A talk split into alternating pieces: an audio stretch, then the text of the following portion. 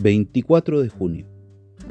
Y Amasías dijo al varón de Dios, ¿qué pues será de los cien talentos que he dado al ejército de Israel? Y el varón de Dios respondió, Jehová puede darte mucho más que esto. Segunda de Crónicas, capítulo 25, versículo 9. Si han cometido un error, asuman la pérdida ocasionada, pero no actúen de forma contraria a la voluntad del Señor. El Señor puede darles mucho más de lo que pudiesen perder. Y si no fuera así, ¿acaso estarían dispuestos a regatear y negociar con el Señor? El rey de Judá había tomado a sueldo un ejército proveniente del pueblo idólatra de Israel, y le fue ordenado que enviara a casa a los hombres de combate porque el Señor no estaría con ellos.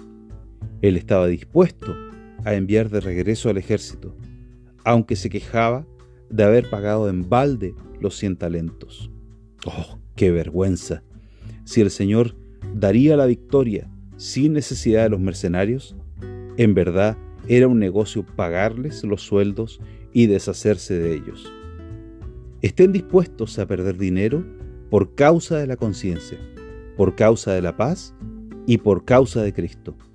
Tengan la seguridad de que las pérdidas por causa del Señor no son pérdidas. Incluso en esta vida son recompensadas con creces. En algunos casos, el Señor previene que ocurra alguna pérdida. En cuanto a nuestra vida inmortal, lo que perdamos por Jesús es invertido en el cielo.